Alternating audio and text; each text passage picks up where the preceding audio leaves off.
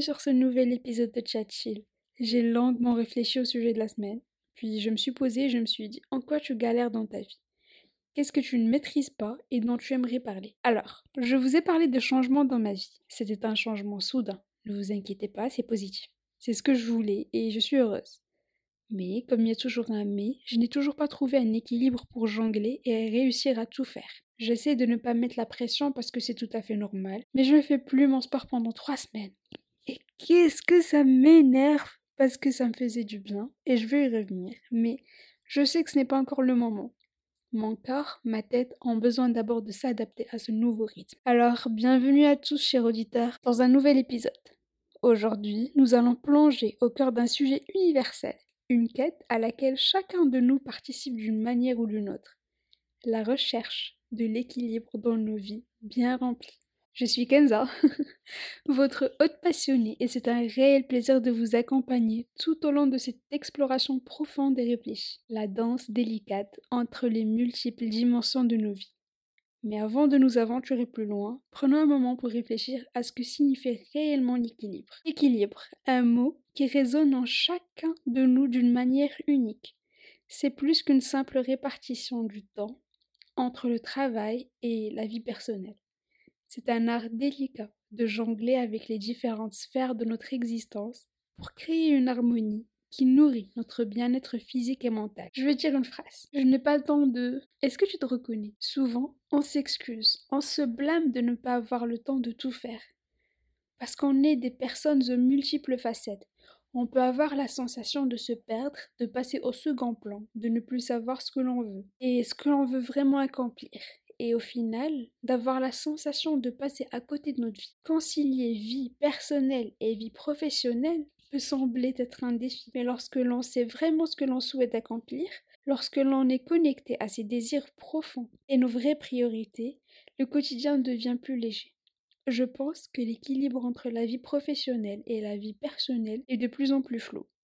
Cette notion implique de trouver une symbiose dans laquelle les ambitions professionnelles s'articulent avec les activités personnelles ou familiales. Je sais, je parle du charabia peut-être, mais pour t'aider à y voir clair et comprendre qui se cache véritablement derrière cette course contre la montre que tu peux vivre au quotidien, je te propose trois astuces et bonnes pratiques pour maintenir un équilibre de vie. Et c'est ce que j'essaye de faire. Ce n'est pas réussi, mais on va y arriver, petit à petit, doucement mais sûrement. J'y crois beaucoup. Alors, premièrement, Organiser et planifier son temps. Tout d'abord, le travail et la vie personnelle. Il est crucial d'établir des limites claires entre ces deux sphères. Accordez-vous le temps nécessaire pour vous détendre, pour partager des moments avec vos proches et pour vous adonner à des activités qui alimentent votre passion en dehors des heures de travail. Deuxièmement, prendre soin de ta santé physique et mentale. Prenons un moment pour réfléchir à notre santé physique. Adoptez une alimentation équilibrée, engagez-vous dans une routine d'exercice régulière et n'oubliez pas de vous reposer suffisamment. Une bonne santé physique crée un fondement solide qui se répercute positivement sur notre énergie et notre productivité. Troisièmement, et c'est un point très très très très important, communiquer. Je tiens à souligner l'importance de la santé mentale. Prenez soin de votre bien-être émotionnel en cultivant des moments de calme et de réflexion. N'ayez pas peur de demander de l'aide lorsque nécessaire et prenez conscience des signaux que votre esprit vous envoie.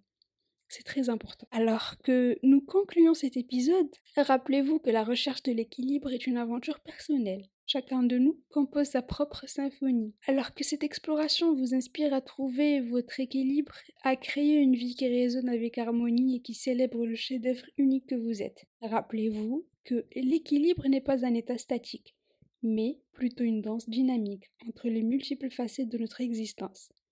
C'est un voyage, pas une destination fixe. Et chaque pas que nous faisons compte dans la création de notre propre symphonie de vie. Et donc, pour récapituler, nous avons exploré la nécessité de définir des limites claires entre travail et vie personnelle, d'adopter des habitudes de santé physique bénéfiques et d'accorder une attention particulière à notre bien-être mental. Alors, que retenir de cette réflexion? Peut-être que l'équilibre n'est pas une destination à atteindre, mais plutôt une série de choix conscients et d'ajustements constants c'est une reconnaissance que nos vies sont uniques, que nos priorités évoluent et que notre équilibre peut se redéfinir au fil du temps. Je vous encourage à prendre ces idées avec vous, à les intégrer dans votre quotidien. Prenez le temps d'écouter votre propre mélodie intérieure, d'ajuster les notes lorsque cela est nécessaire et de célébrer chaque étape de votre parcours vers l'équilibre. La recherche de l'équilibre est une aventure constante, une aventure qui enrichit notre vie de sens et de satisfaction. Sur ce, je vous remercie sincèrement de votre écoute et de votre engagement dans cette conversation. Que votre symphonie personnelle continue de résonner avec équilibre et harmonie. Je te dis à la semaine prochaine pour un nouvel épisode de Chat Bye